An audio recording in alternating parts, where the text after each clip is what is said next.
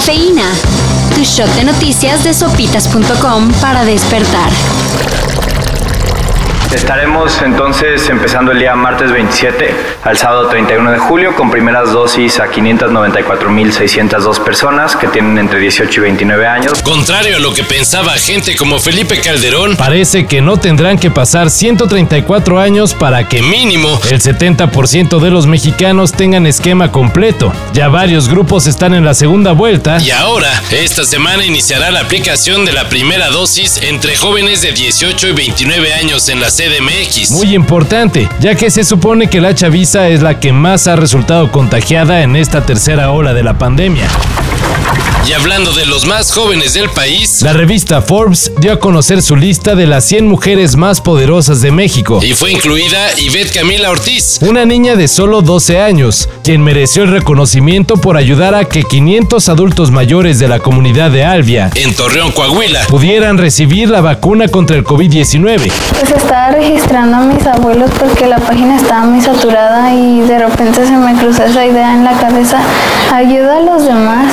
La niña apoyó a la gente de la tercera edad a registrarse en la página oficial e incluso Les consiguió transporte gratuito a la sede de la vacunación. igual no tiene una cuenta con millones de seguidores. Pero Ivette Camila es una verdadera influencer.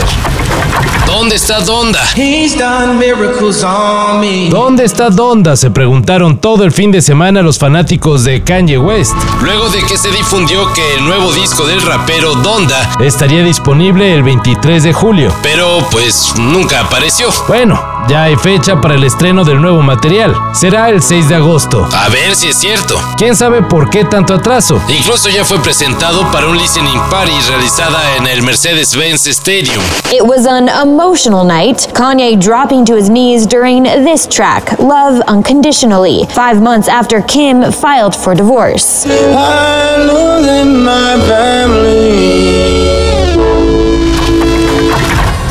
Mientras que el fútbol mexicano decepcionó este fin de semana en el torneo olímpico, Mucha goliza a los franceses, pero qué papelón frente a Japón. la mexicana Alexa Moreno logró su lugar para la final de la prueba de salto de caballo. Alexa Moreno of uh, Mexico, another athlete doing two vaults. They're choosing handspring front one and a half twist. It's a good one, not quite as good as we saw from Yo, still excellent.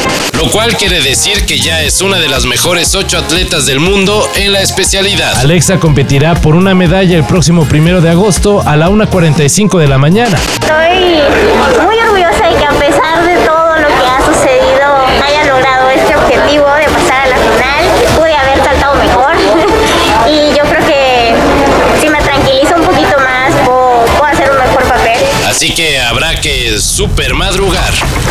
Tristemente, quien no se adapte morirá. Los más fuertes tendremos que afrontar la situación. Sin embargo, la vida sigue. Esto es un diálogo de la película La Purga. No, se trata de un fragmento de un disque comunicado de la OMS alertando a la humanidad de que el virus del COVID-19 ya es una infección endémica. Obviamente es falso este comunicado. Así que ya saben, no anden compartiendo esta información falsa en redes. ¿Verdad, Vicente Fox? Sí, el expresidente cayó y tiene publicado el comunicado desde hace días. Perdón, parece que me salí de tono. Vale, no es caballo. Y mayor información, En sopitas.com.